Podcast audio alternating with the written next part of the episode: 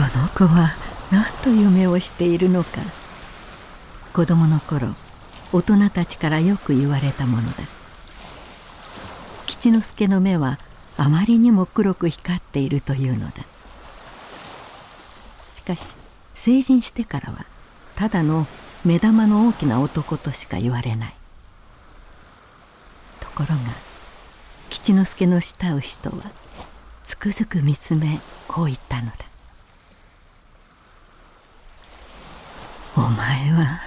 何と夢をしているのだ」2018年の NHK 大河ドラマの原作で話題になっている「西郷どん」の一節です。作者林真理子はこれまで「帝の女」「正妻」「白蓮連連」など歴史小説を書いてきましたがどれも主人公である女性の目線で描かれています。今回挑んだのは西郷隆盛。男性から見た世界。男性から見た幕末。それを描くにはどんな苦労があったのでしょうか。そして作家林真理子にとって文学とは。例えば今自殺する子供が多いですけども。もし本を読んでいればそういう自分の苦しみって割とありきたりのことだってわかると思うんですけども大人になってもそれと同じことがいっぱいあると思うんですね。でやっぱり本を読んでる人の言葉は深いしあの見方も面白いし本を読まない人生って私考えたことがないので私割と大人になってからもういろいろ失敗重ねてきたけどもこういうことをこの人に言ってはいけないというかこの場でこういうことを言っちゃいけないっていうのはもう親から注意されて分からなかったずっと長いこと。で人から仲間連れにされることもあったりしたんですけどもなんか変わってるとか言われて今割とこう人との距離がうまく取れるようになったのも本のおかげかなというふうに思ってますですね。東京 FM サンデースペシャル林真理子ロバート・キャンベル人生に文学を。日本文学研究者で国文学研究資料館館長ロバート・キャンベル。彼が同時代を生きる作家と語り合うプログラム「人生に文学を」台本なしの真剣勝負で作家の創作秘話と文学の魅力に迫ります。今宵のゲストは作家エッセイストの林真理子さん。1954年生まれの63歳。山梨県出身。日本大学芸術学部を卒業後コピーライターとして活躍。エッセイ「ルンルンを買ってお家に帰ろう」が処女作にしてベストセラーになりました。その後小説を執筆。最終便に間に合えば京都までで第94回直木賞受賞。女性の本音を軽妙な語り口で紡ぎ出す独自の文体は唯一無二で後進の女性作家たちに多大な影響を与えました。林さんよろしくお願いします。よろしくお願いいたします。こんにちは。まあ今回これからあの生後丼についてぐいぐいといろんな話を伺いたいと思うんですけど、はい、本当に新説っていうんでしょうか。その西郷隆盛の、まあ、新しい人物像をかなり細かいところまで、あの出しておられてとってもよく読み込んでいると思うんですね。ですからそのこともあの含めて、歴史人物に対してまず林さんがどういうふうに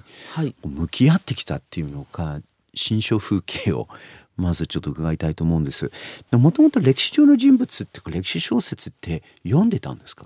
まあ、普通ですね。人並みだと思います。そんなにオタクでもないですしまあ面白いものは読むっていう感じですかね、えー、どんな人物が主人公の物語が今パッとこう記憶の中やっぱり龍馬とか司馬遼太郎さんはまあ大体読んでたような気がいたしますですね。えー、司馬遼太郎さんは西郷隆盛のことも書いてるんですけれども、はい、だいぶ違いますね。まあこれは当然、えー、だと思いますけれどもそういう若い時に読んだ作家たちの、こうなんていうかなこう残響というか残影というか、はい。はい、そういうものが今もこう書く時に聞こえたり文体であったり向かい方がそうですね。それはあるかもしれないですね。私はあの有吉佐和子さんとても好きで有吉さんっていうのはあの、まあ、そんな有名な人物をお書きになってませんけども、まあ、人物に向かって丹念に丹念に何代もにわたって家や女性の歴史を書いていくってああいう小説はもう大好きでしたですね。でその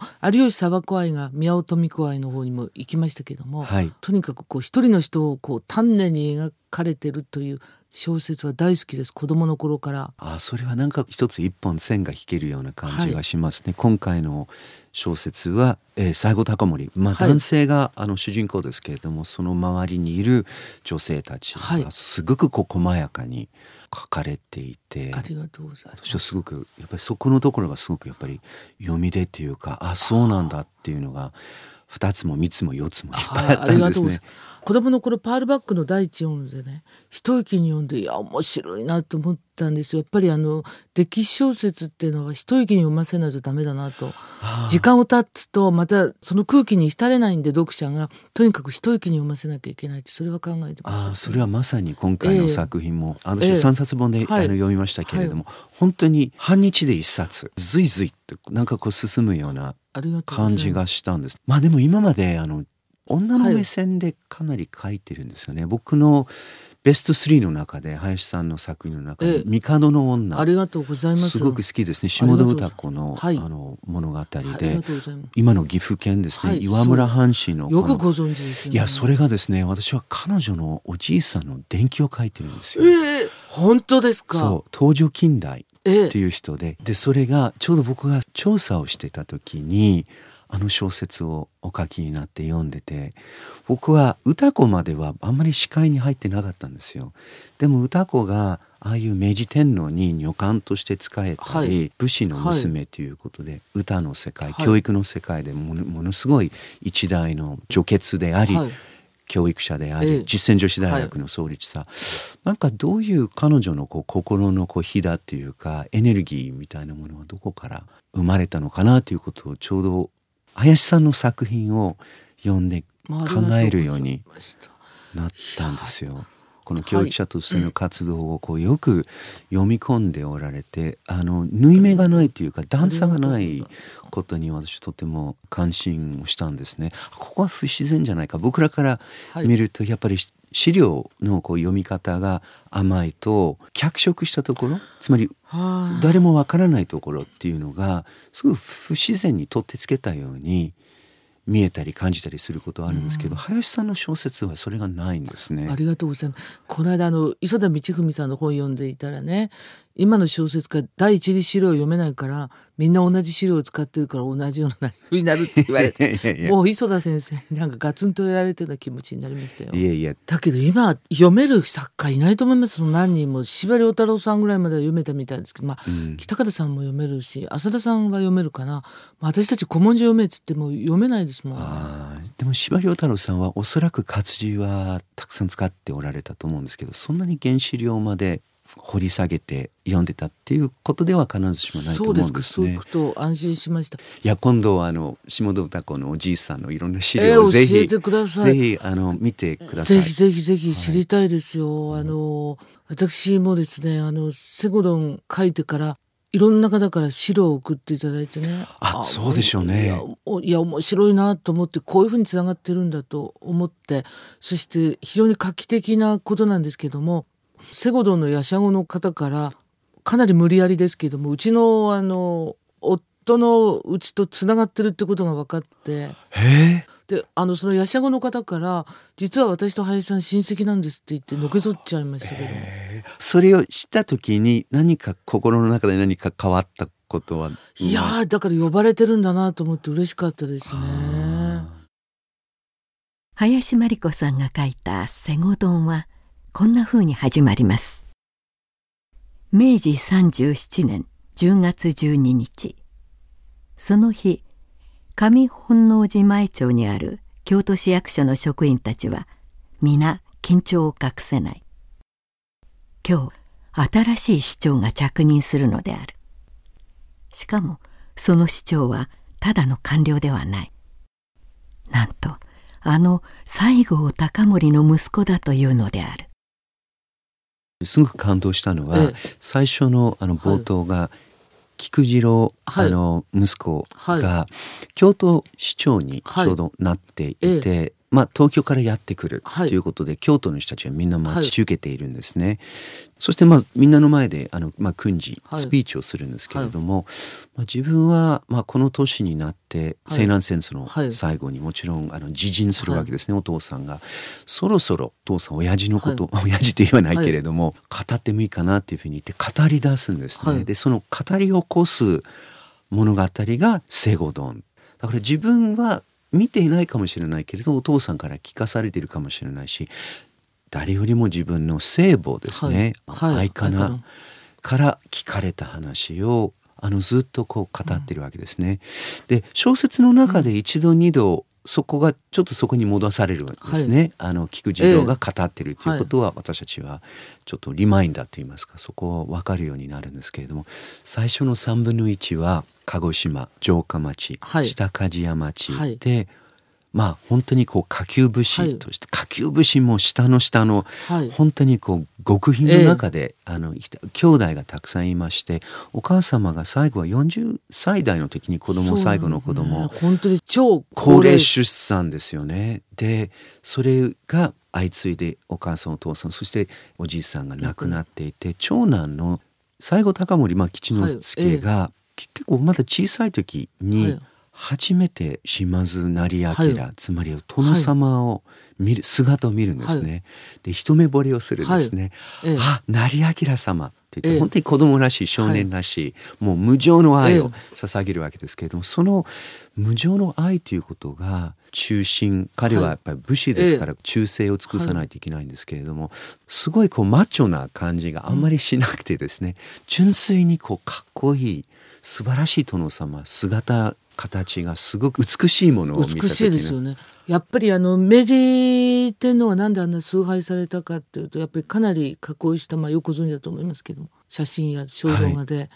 みんなが崇高な愛をね敬愛をしていくっていうのはやっぱり外見は大切ですよね、うん。カリスマとなるべくしては。はい、もちろんあの、まあ、反射炉ですとか、ええ。いろんな西洋の,、はい。あの新しい技術もうテクノロジーをこう取り入れて、えっと、兵器を作ったり実験的なことを薩摩でやってるわけですね。でそれをまあ子どもたちが、まあ、遠巻きに見ながら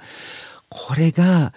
お殿様の道楽なのか薩摩のためになるのか、うんはで林さんがすごくやっぱり上手に書いてらっしゃるのが途中でいやこれ薩摩じゃなくて日本のためだっていう、なんか薩摩の目線が日本になっていくんですね、ああいうこうなんか意識の変換というか人たちのやっぱりこう変わるということちょうどやっぱりこう歴史の中で日本が一つになっていくっていうのをすごい小説の中で描かれてて僕はハッとしたんです。ありがとうございます。いやそれはね本当にあの例えば無血開示を書く時も勝海舟が出てきて山岡鉄舟が出てくるみんなそれぞれが哲学と歴史観を持ってなきゃいけないので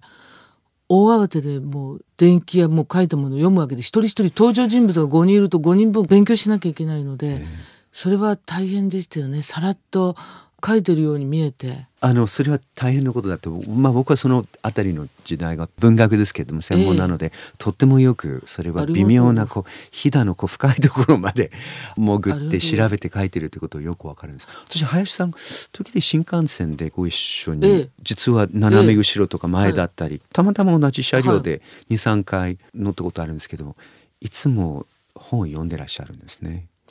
この時はずっと歴史の本ばっかりでこの4年間ぐらいは3年ぐらいですかね。はあ。自分の楽しみのための本読めなくて本当に辛かったです。でも楽しかったでしょ？本当に昔の歴史の本って分かりづらくどうして回りくどく分かりづらく書いてるのかと思うぐらいで人物がいっぱい出てくるのでまたそれをこう調べたうりん。していくわけです読みながら僕は実は2年後の前に行くちょっとすごい個人情報ですけれども後ろ多分2列3列目ぐらいですちゃんとご挨拶しました。よなんかあそうですねはい。あの覚えていただいてありがとうございます。でも私は新幹線に乗るとまずやることは寝るんですね、はい。で大体名古屋 東京からだと大体名古屋の手前で目が覚めてまあ物を書いたり、はあの読んだりするんですけどずっと林さんはずっと寝ずにずっとこう本読んでたんですね。で僕はそれにちょっとなんか下激励を受けてるような感じ勝手にね思っていていや林さんがやっぱりあんなに起きてこうずっとこう難しそうによ本を読んでノート取ってたんですよ。え。ー、それみちょっとどんな本か僕分かんなかったんだけれどもだからそこ寝るわけにいかないと思って頑張ろうと思って。いやそんな恐れ入ります。寝る時もありますよ。私ももうよだれ垂らしてカーとか寝る時ありますけどこの頃あの本読む人が少ないのでなんか本読むっていう行為が割と目立つみたいですね。ああははは。ああの人がそうですね。確かに電車地下鉄の中で誰かが本を読んでるとあの人何を読んでるのかなって。すっごい気になります気になるんですね。昔は全然思わなかったんですが。そうなんですやっぱりみんながこうなんか鶏が餌つくみたいなみんなスマホでペッペッペッペッってやってる中で一、人し静かで本読んでる人ってなんかそこだけ光って見えるようそうな気がする。あのスマホを見てる僕も多分そうだと思うんですけど表情はみんな同じなんですよね。で本読んでる人って結構なんか難しい顔したり、ふっとこう笑ったり、はい結構なんかこう華やかだったり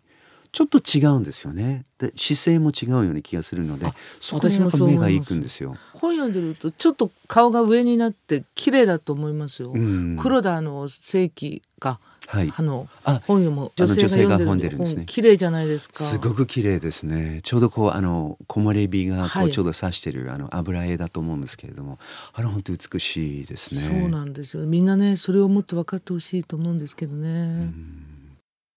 西郷隆盛の今まで私たちのイメージとはすごくこうやっぱりこううん。遠いところ、遠いところだけれども考えてみるとあそうかそうだろうなっていうことがいっぱいあったんですね。まあ、なんといってもこれ月賞との関係ということは、月賞は京都の僧侶お坊さんで、近衛家ゆかりの人で、はい。まああの若い時にお寺に出されてて、いろんなそのまあ年上のお坊さんたちのこの慰め物にされたりしていて、男をどういうふうにこう慰める、気持ちを楽にさせるかということをすごく分かっていてでそれが自分より年下の高森が成明を亡くしてしまった、亡くなった江戸で死んだということが来て自分も後追いをするっていう言うんですね。でそれをとどめる必死にとどめるためにうん、高森にまあ挑むんじゃなくてこう優しく包む。包む。でその包むということももちろんこれ性的な肌を交えるということだけれどもすごくこう綺麗な場面で自然。それは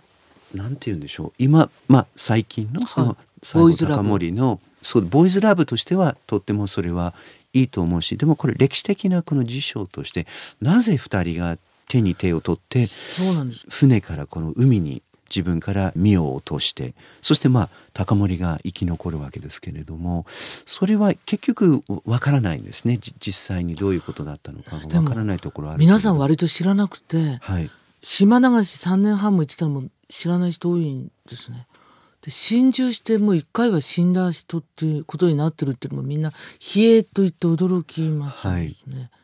で男性と一緒っていうのもみんな驚くんですけどもだから最後高森非常にあの知られてないってことはよく分かりましたですね。はいでまあ2人で死ぬシーンですけどもこれは全く心中であの彼は武士ですから死ぬとしたら、まあ、民間人の月正さんの首跳ねてやって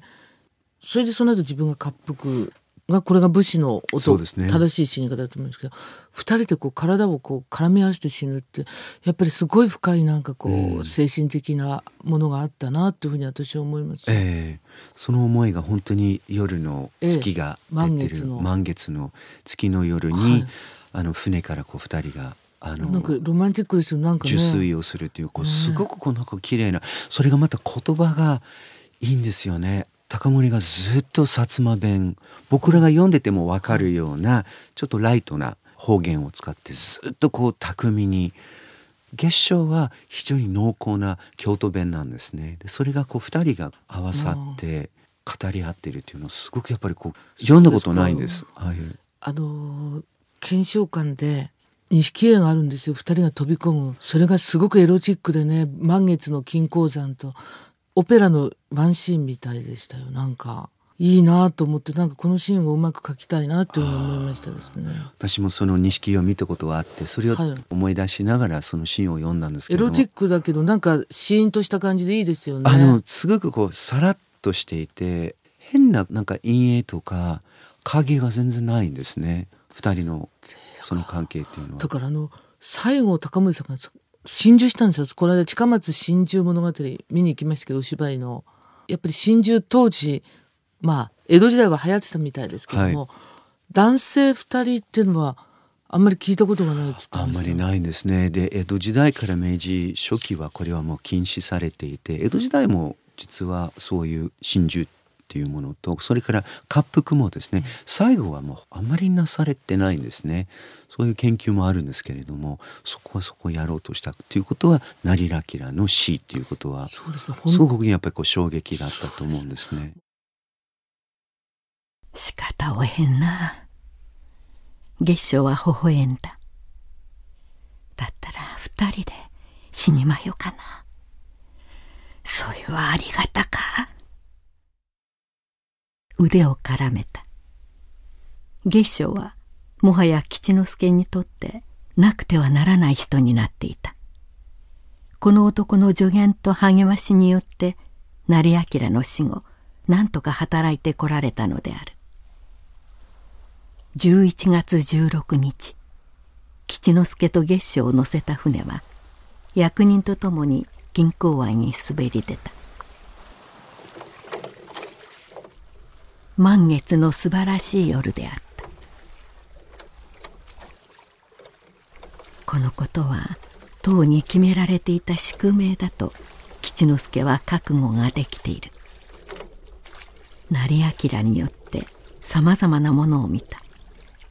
成明の手下になって働くことはどれほどの喜びだったか。しかし成明はあっけなく突然に亡くなってしまった。すべては無に戻った。自分はこうして好いた男と二人海に沈む。男と心中したら世間は何と言うだろう。が月の夜に男と死ぬのは今の自分にとてもふさわしいような気がした。月は高校と海を照らしている。月初は歌を詠んだ「大君のためには何かおしからん」「薩摩の瀬戸に身は沈むとも」今だ。二人は手をお互いの首に絡めしっかりと抱き合ったまま海に落ちた今回の小説は風景描写とか時間をこう巧みに使ってこう構築していくというよりも何よりも会話ですね。人がこう言葉をぶつけ合ってこう歴史時代世界をこう動かしていく。でそれは内面的な世界も含めて。それをもう会話でどんどん読ませると思うんですね。そうすると自分が書いた言葉が他の言ってみれば、もう外国語に近い言葉に戻って返されてくると全体が狂ったりイメージが変わったりバランスが崩れたりすることはないんですか？それはなかったですけどもあのちょっとね方言に頼りすぎるとすごくリアリティが出ちゃうんでつい方言頼っちゃうとかってそれは自分を戒めてますです、ね、ああ頼るっていうのは集まりなんか分かったつもりでもうその人が割とこういい感じで出てきちゃうんですよ。方言と。で私あのちょっと話が変わるようですけどもあの私はって女性の一人称で小説書くともうさらさらさらさらいくらでも書ける、はい、これ書けすぎちゃうのでちょっとなるべく使わないように。今回も、えー、三人称小説で、はい、そうなんです、うん、あのでもいろんな人の心に入っていく語り手ですよね、はい、あの私たち作家でよく短編頼まれるんですよね。中間小説誌なんかで。30枚頼まれると困った時私一人称にするともういくらでもさらさらさらさらかけちゃうんですけどもさらさらかけすぎて味のないものになってしまうんでかけすぎるものってよくないと思う、ね、あ面白いですね。林さんの中で一人称と三人称は三人称はやっぱりこう距離を自分から出ないといけないそうなんですよ。それで私今度はあの私の大好きな「風と共に去りぬ」を跳躍することになってるんですね。で私は私はスカーレットということで一人称で書こうとしたんですけども難しいです。それはあの一人称にすると内省をしますよね。ね自分のことがすごくよく分かってくるので賢くなりすぎてしまうのであのスカーレット・オハラには似合わないんですよ一人称は。ということが気づいて途中でやめたんですけど。ああえー、途中で。でそれでまたでも「私はスカーレット」ってタイトルが気に入ってるのでだから今度もう一人あのメラニーをまた彼女の第一人称と交互にやっていこうかなとか今考えてるんですけどね。そうですか。いやすごくいい話をえー私の大好きな大好きな小説をあのこの間編集者の人とこんな面白い小説なんでもっと読まれないんだろうと。うん。で林さんはこの小説読んで少女の頃読んで小説家になりたいとか思ったってよく言ってるから、ぜひこれを多くの人に読める小説に変えてほしいそれはあの僕もあの日本語で僕あんまりねええ。英語の小説はあんまり日本語で読むことはないんですけどそれは読読みたい。どういうふうに生まれ変われるのか。あのスカーレットって結構まあプライドもあり愚かな一面があって楽に生きればいいのになんかいろんなもの自分の虚栄心を含めはいてこうしがみついてええてこう落ちていく時代のはい。その大変な時代の中でそれがどういうふうに現代の林さんの日本語の中で読み返るかっていうのは。本当に第一人称になるするとお利口ちゃんになりすぎちゃうっていうのあはあすごい第一人称というのは林さんになっちゃうってことですか？なんか自分の心を分析し始めるんですよ第一人称は、うん、それはスカーレット・オハラにはふさわしくないなと思ってなるほど。作家林真理子さんはセゴドン以外にもう一つ大きな話題を呼んでいる小説を執筆しています昨年9月6日より日本経済新聞で連載が始まった「由楽にて」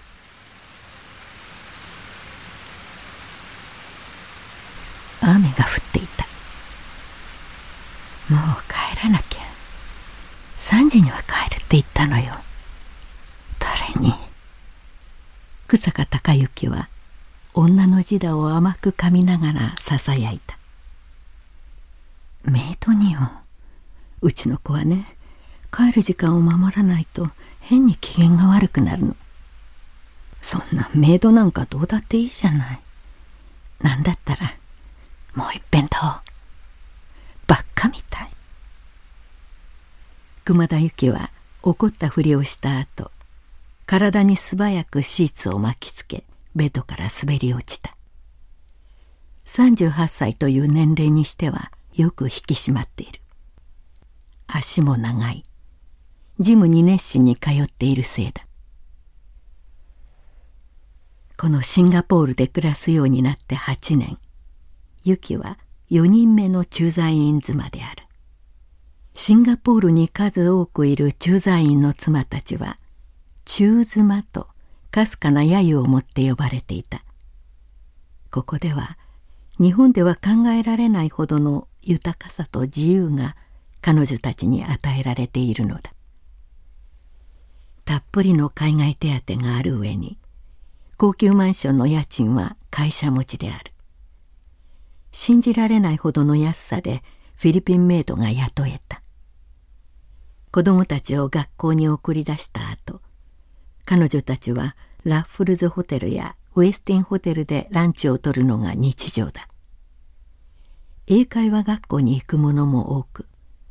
講師のイギリス人やアメリカ人との修文も時々聞く話だ。そうした男たちと付き合うにはプライドが高すぎるが人生や恋愛に対する好奇心はたっぷりとある。草川そういう女を見分けることに長けていた。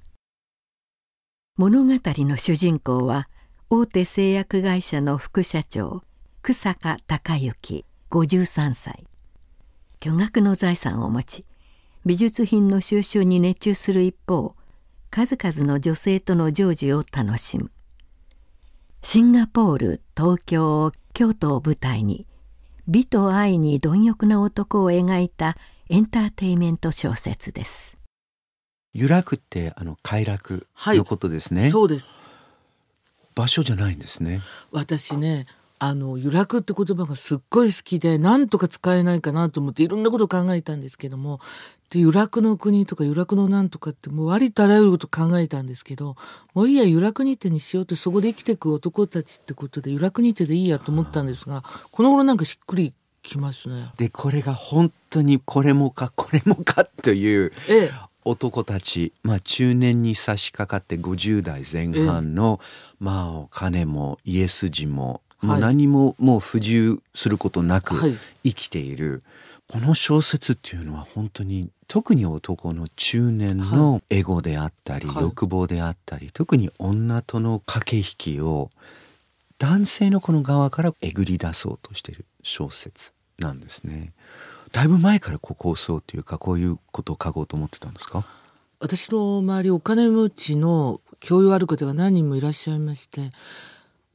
結構女性関係なんか私に話してくださるんではあ。女の作家ってよっぽど魅力的な人じゃない限りはあの女と思われてないらしくてああだからあのすごくこうネタは長年仕入れてたんで書きてみたいなあと思いました。何でも林さんに言っちゃうっていうかそうですそうです。言わせるっていうんですか？どっちなんでしょうね？言わせるっていうかやっぱりねあの人ってね作家に聞いてもらいたいっていう欲望誰もがあると思います。面白い。でも大変ですよああいう教養がある人たちがどういうことを話すのか本当にわからないんですもんあの舞台が日本東京京都そしてシンガポールにこのンガポールに草加という人がはい。いるんですね。それ取材をしたんですか？シンガポールにも行きました。すごく詳しく書かれてびっくりしました。もう本当にあの自費で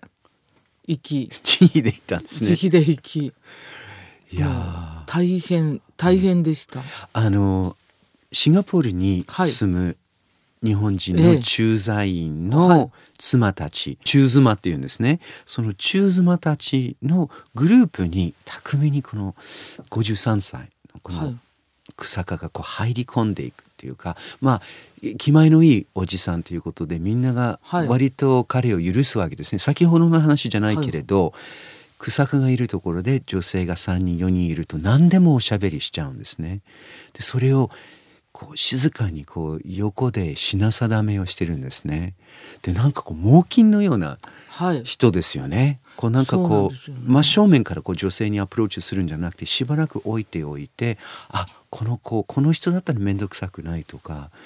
ちょうどこうなんかもぎ時だと思ってそこにさっとこう取りに行くんですね。新聞小説ですよね。そうするとまとめて書いて出すものなんですか？いやいやいやあの10日分と思ってたら今日1週間切っちゃってどうしようと思って。どこまでこう構想っていうか足場を全体こう設計図をこう書いて。何も先のこと考えてない。でもセゴドンはちゃんとそういうこう骨格そというれそれは骨か格ありますもう歴史事件なのでわかるわけですよね。この間あの私の友達であの外務省の方からねメールが来て「由楽もうすっごい面白いね」って「ご飯食べようよ」って来たええ。のちょっとあの外務省の方私が「あっ」とか思って「ちょっと外務省出したいんで取材させてくれない?」ってメールを入れたらはい。「え？まだ先考えてなかったの?」ってああ。すごくその方からつまりあのそのその方のメールを見て思いついて。思いついたんで あそこ外務省ちょっと出そうと思ってそうだと思いましたですね。わあすごい。じゃあそれが文科省だったら文科省が。うん、文科省はあんまり夢がないからちょっと ちょっとあんまりそんな書きかあの触手をそそられまそうそれでも外務省はやっぱりいろいろ外交官がいろいろやっぱりこうその方がねしないといけないので。その方がねいろいろ今コンプライアンス言われてるけども外務省は伝統的に女性には緩くて許されるってはっきりおっしゃいましたよ。はあで私そういうどうでもいいの言葉ずっと残ってるんですよ何年間も。ということは林さんの日常とか住所録だったり、こうはい。人その方の名前を見たり思い出して、電話をしたりメールが来たりすることがきっかけで物語が急旋回をする。そうなんです。そういうのしょっちゅうありますですね。で私もあのどうやって着地しようかってずっと私の悩みだったんですけどまあ半年先だからいいやとか思ってたら編集者ってありがたいなと思ってこの間あの文藝春秋の人が来て長年の編集者来て「林さんああいう高等遊民小説はストーリーなくたっていいんですよ」って。はあだらだらと贅沢な世界続ければいいの。ささめゆき見てごらんなさいって。ストーリーありますかって言われたの、うん。ストーリーないでしょ？山の音だってないんですよね。あそうですね。そう言われてみればね、うんうん川端康成のねはい。小説、一番こはう傑作と言われてる小説は、はい。あんまり今から考えるともうアクションが全然ないしプロットってないようなあるようなあの小説って私はあのエンターテインメント系の小説家として思うんですけれども例えば純文学けつまんないとかよく思いますけどもでもストーリーに固執しておくとやっぱり小説に品がなくなるなっていうのは思いますよね。エンタメ系の私を含めてエンタメ系の作家の陥りやすいところは辻褄合わせて落ち着けなきゃと思うあまりちょっと気品がなくなるところはあってそこに行くとやっぱり純文学の最初つまんないなと思ってもやっぱりこう文体の美しさに酔っていて何も起こらないんだけどやっぱりいい小説だなと思最後の中はもう霧の中にこう自分がこう放たれてしまって、はい、何も見えない世界の終わり方っていうのは気持ちよかったりするんですよね。気持ちよかったりするんですね。滑らかにことは進んだ。53歳の草川は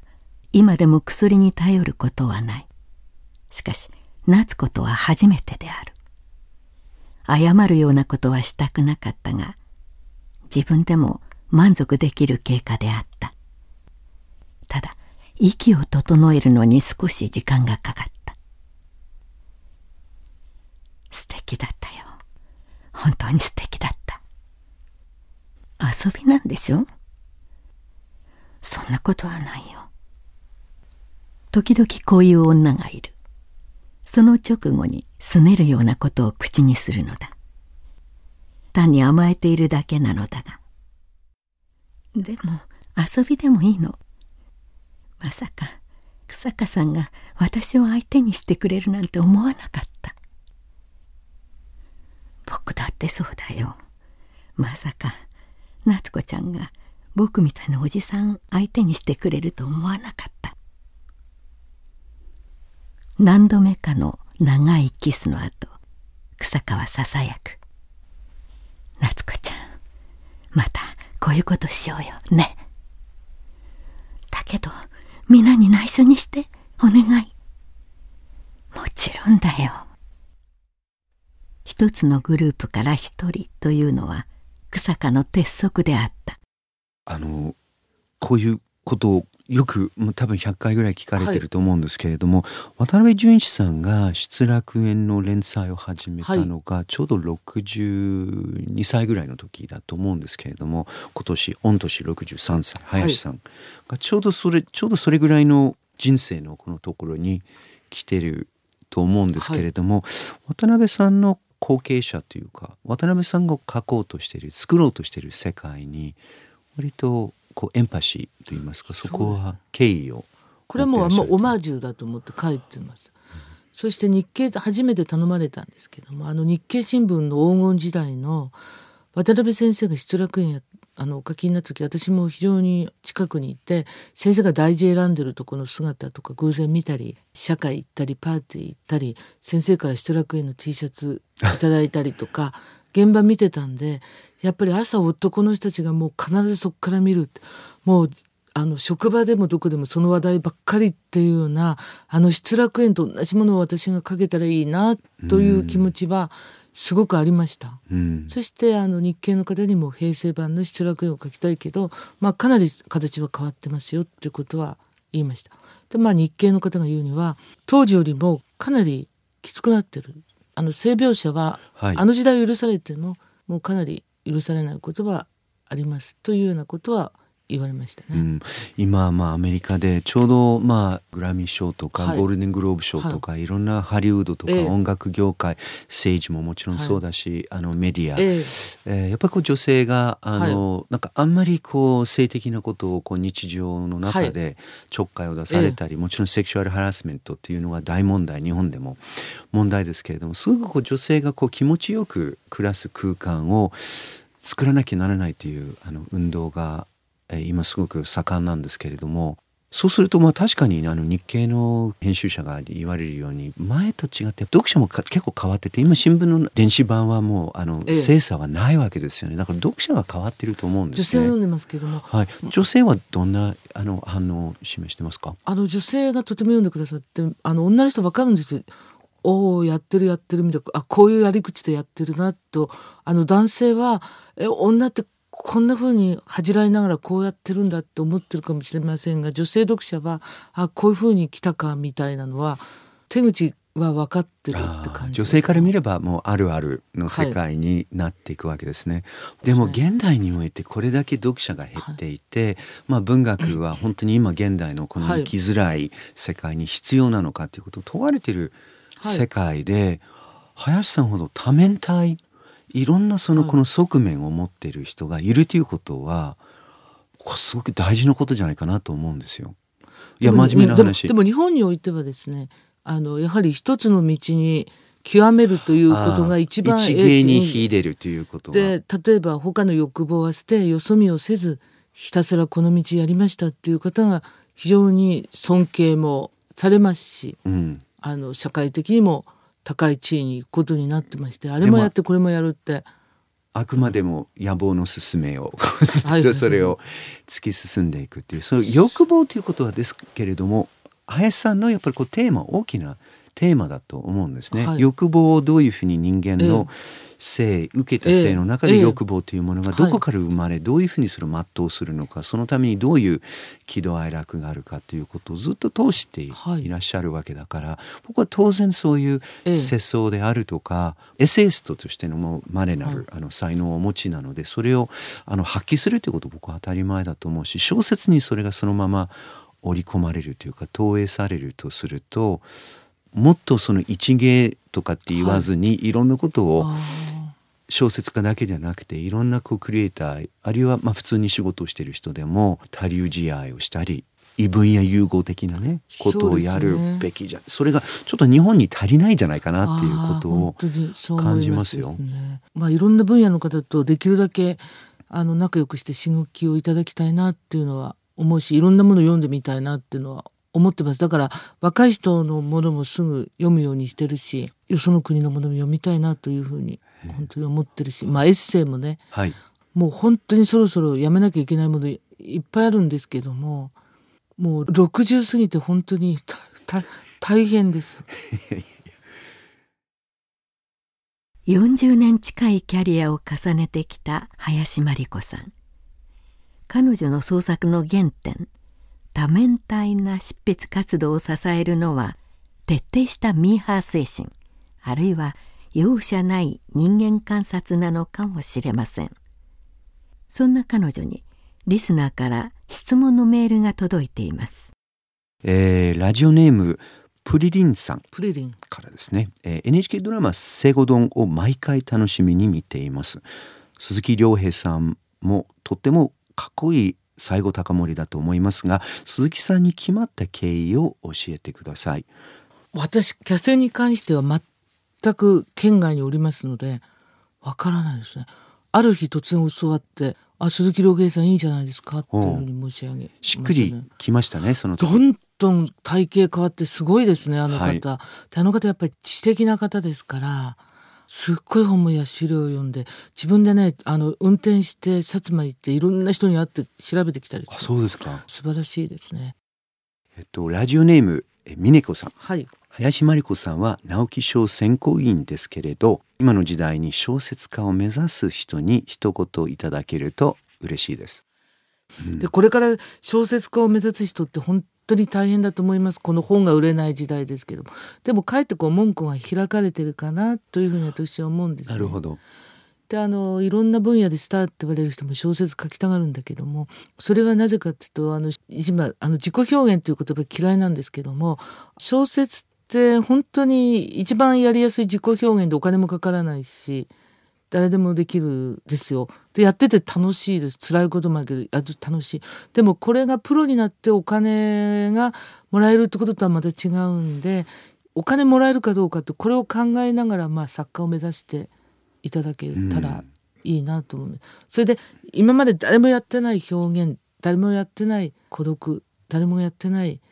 悲しみみたいなものが手に入れられればきっとデビューも早いんじゃないかなと思います、ね、すごくいい言葉ですね。誰もやってない孤独、はい。うん、それが今の若い人だったらきっと書けるなと思いますけど。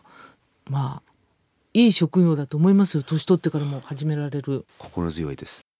ちょっと最後に林さんに聞きたいんですけれども、はい。ええ、現在今小説を日本語で書くということはどういうことだと思ってますか、はい、私はあのさっきからエンタメって言いますか非常に知的な娯楽を提供しているという気持ちが強いです。本買っていただいたからには損させずにその世界に浸っていただけますよという、まあ、ある種のプロの教授は持ってますですね。うん、であの書けば書くほど小説って楽しいですし難しいですしいろんなことが分かってきましてでなんでこう偉大な先輩に近づけないんだろうっていつもこう焦ってますやればやるほど。だけどやめるわけにもいかないし私なんでこんな多作なのって言われるんですけど次こそ傑作書けるだろうと思って書き続けていくうちに、まあ、体が動かなくなって死んでいくんだろうなと思うんですけどまあいい一生だったと思います。まだもうちょっと生きていきたいですけども。ありがたいですよね。だってね、はい、今ね、もう本当に小説売れないので、担当編集者もいなくなっちゃったり、仕事もなくなってる方いっぱいいるのに、こういうふうに舞台用意していただいて、その大きな舞台ばっかり次々用意していただいて書き続けられるってこんな幸運なことないので。うん、でも林さんが作ってる空間、そういう舞台というものは、はい、林さんだけのあのものではなくて、はい、当然これ皇族の若い人たちがそこに入っていくっていう。で林さんと同じぐらいに多くの人たちの愛憎を半ばするにせよすごく小説家としてものを考え観察し書く人としてやっぱりこう立っていくっていう人たちがこれからの世代にも、まあ、現在もいるわけですけれども、ね、まあ自分で言うのもなんですけどルンドンを買ってお家に帰ろうでもう35年ですね。でその時にまあ女性がまあ自分のことをあけすけに言って表現するという形があの時できてブルトーザのように耕したという表現してくださる方がいるので私もこれからもちょっとまだ違う分野があったらそこを耕していってみたいなというふうに思っておりますが、うん。うん、これから何か全然今までと違う分野であったりジャンルであったりっていうところに、はい。できましたそうですね。私演劇大好きなんでなんかちょっとあっちに近づいていきたいなとは思うんですけども。まあ井上久志先生がなんか命削るようなことされて作家だけだったらねもっと安逸なあの作家生活だったの劇作家も兼ねてらしたから本当に命削ってらしたの見てるから、はい、わあちょっと今この年で行くの大変かなと思うんですがちょっと近づいてみたいなって気持ち、うん、はい、ありがとうございます。東京 FM サンデースペシャル。林真理子ロバート・キャンベル。人生に文学を。出演林真理子ロバート・キャンベル。語り朗読は山根元代でした。